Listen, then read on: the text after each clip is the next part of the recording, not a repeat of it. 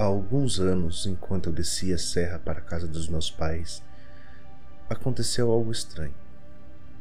Colonizada por portugueses, toda a região começou a ser habitada por volta de 1570, quando foi erguida a primeira igreja e criada a pequena vila de Pernanguá. Após centenas de anos, com a vinda dos imigrantes italianos para a região, sendo minha família uma delas, formaram-se algumas colônias no início do século XX. Era uma viagem curta. Em pouco tempo estaríamos no litoral paranaense. Eu estava sentado no final do ônibus. Sempre preferi pegar uma das últimas poltronas. Elas eram as mais disputadas entre os passageiros, pois era melhor para deitar e não corria o risco de alguém chutá-lo.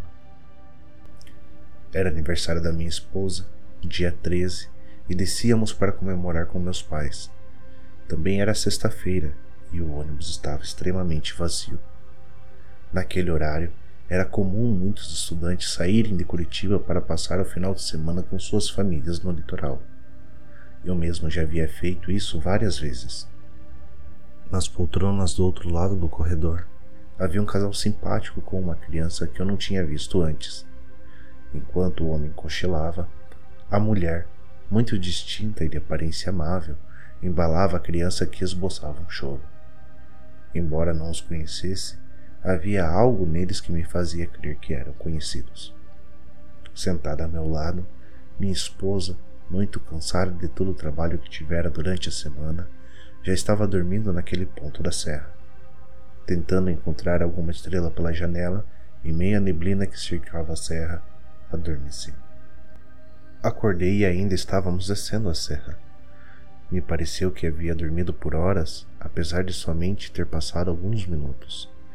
Olhei para o lado do corredor e o casal já não estava mais ali. No lugar, uma senhora e um rapaz ocupavam os assentos. Pareciam mãe e filho, dada a semelhança de seus traços. Embora o ônibus parasse em diversos locais durante a viagem, não existiam paradas enquanto não tivéssemos passado ao posto policial no pé da serra. Com o ônibus vazio, era comum as pessoas mudarem de lugar. O casal poderia ter ido para a frente do ônibus por causa do enjoo, e a mãe e filha aproveitaram para ocupar as últimas poltronas. Me virei e tentei continuar aquele sono interrompido. Acordei com o ônibus diminuindo a velocidade. Era comum em noites como aquela não enxergar um palmo à frente do nariz e qualquer sinal de perigo na estrada, o motorista reduzia a velocidade. Olhei pela janela e percebi que ainda estávamos na serra. Parecia uma viagem interminável.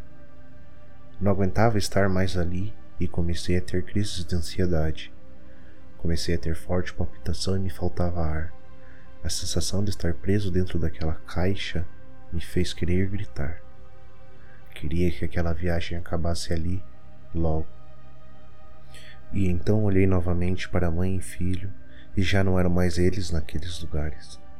Os dois haviam mudado para outras poltronas, logo atrás do casal anterior. No lugar, havia outro casal muito diferente do primeiro, embora ainda levassem uma criança consigo. Imaginei como seria ter um filho. Há tempos eu e minha esposa estávamos planejando ter uma criança. Perdido nesse devaneio, consegui me acalmar e cochilei mais um pouco. Acordo lentamente e vejo que não estou mais no mesmo lugar. Eu e minha esposa estávamos ocupando as poltronas que todos os outros haviam ocupado antes. Me assusto com isso e olho para onde eu deveria estar. Nos vejo dormir. Acordo a minha esposa e saio correndo para as poltronas da frente. Ao me sentar mais à frente do ônibus, olho mais uma vez para o fundo. Havia um jovem casal no nosso lugar. A menina me olha assustada e me chama de pai. Por todo estremece e eu apago. Acordo com minha esposa dizendo que finalmente havíamos chegado a Paranaguá.